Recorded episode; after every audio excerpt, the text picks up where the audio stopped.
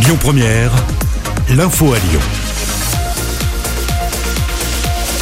Dans l'actualité à Lyon et dans le Grand Lyon aujourd'hui, évidemment, la manifestation. Plusieurs associations et organisations environnementales lancent un appel à manifester aujourd'hui à 14h pour réclamer, je cite, une vraie loi climat. Un projet de loi qui attend l'étude du Sénat en juin est jugé comme insuffisant par les entités écologistes. Charles Delacombe, porte-parole de Lyon Climat, s'exprime sur l'importance de la mobilisation de cette huitième marche sur le climat. Écoute. Oui, là, il y a une dynamique qui est un peu nouvelle dans cette marche et qui se traduit dans toute la France. À Lyon, elle est organisée par 20 organisations, non seulement les organisations écologistes qui avaient l'habitude, entre guillemets, d'organiser ces marches, mais également les organisations syndicales qui représentent les travailleurs qui sont là pour montrer au sein du collectif Plus jamais ça que climat et emploi ne s'opposent pas et qu'on peut absolument faire une, une transition avec l'ensemble de la société.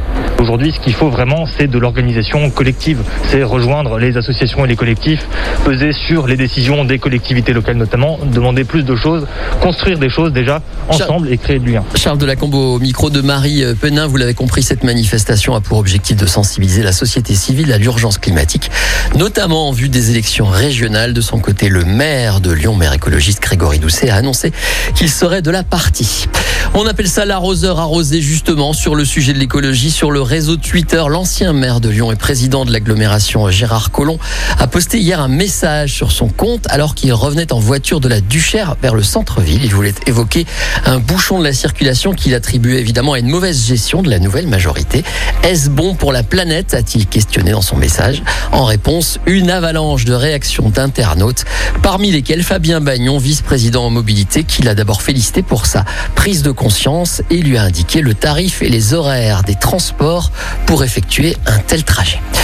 Le sport, le football, bonne opération pour l'OL. Comme l'avait annoncé son président Jean-Michel Aulas, le club lyonnais a battu Lorient hier, score sans appel 4 à 1. Lyon remonte sur le podium, c'est provisoire devant Monaco. Monaco qui affronte Reims aujourd'hui. Prochain match pour les Lyonnais, ce sera déjà l'avant-dernier de la saison, dimanche prochain sur la pelouse de Nîmes. En basket, les joueurs de Villeurbanne attaquent une série de trois matchs à domicile. L'Asvel reçoit donc Boulazac cet après-midi en Jeep Elite. Rencontre plutôt ce soir à 19h. Et puis le gros plan de ce dimanche, on vous parle ce dimanche Quentin et Thibaut, deux jeunes amis. Il y a quelques mois, ils ont décidé de tout plaquer pour partir faire un road trip ensemble à travers l'Europe. La pandémie mondiale de Covid-19 de COVID-19 a plusieurs fois retardé leur départ.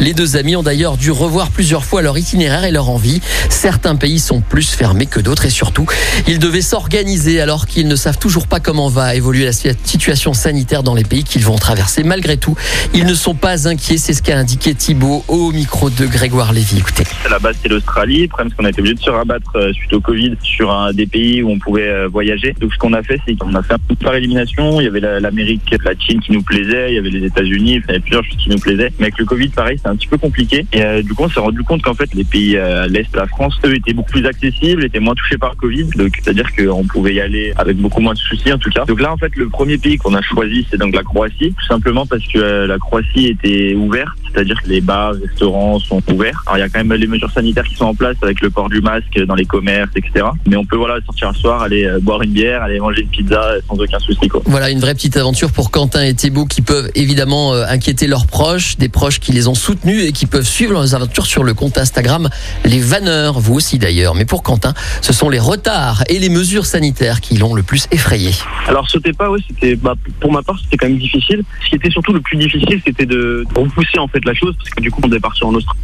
Ensuite on s'est rendu compte que l'Australie c'était pas possible. Du coup on a essayé on a essayé d'imaginer d'autres choses. Euh, ensuite après on avait pour projet de partir en, janvier. Après on s'est rendu compte qu'avec le temps etc. ça allait être vraiment compliqué. Du coup on a repoussé euh, ensuite à avril. Donc c'était vraiment cette attente là qui nous faisait bah du coup euh, forcément cogiter un petit peu sur pas mal de choses. Du coup ouais c'était quand même c'était quand même pas pas facile. Moi ce qui m'a effrayé c'était surtout au niveau des mesures parce qu'en soi le Covid en lui-même m'inquiétait pas forcément. Mais c'est surtout voilà au niveau des mesures. On avait peur d'être confiné dans certains pays, de devoir faire des tests à longueur de journée, pas pouvoir profiter comme on aurait pu le faire Et vous pouvez suivre les aventures de Quentin et Thibaut qui sont actuellement en Croatie grâce donc à Instagram Les Vanneurs.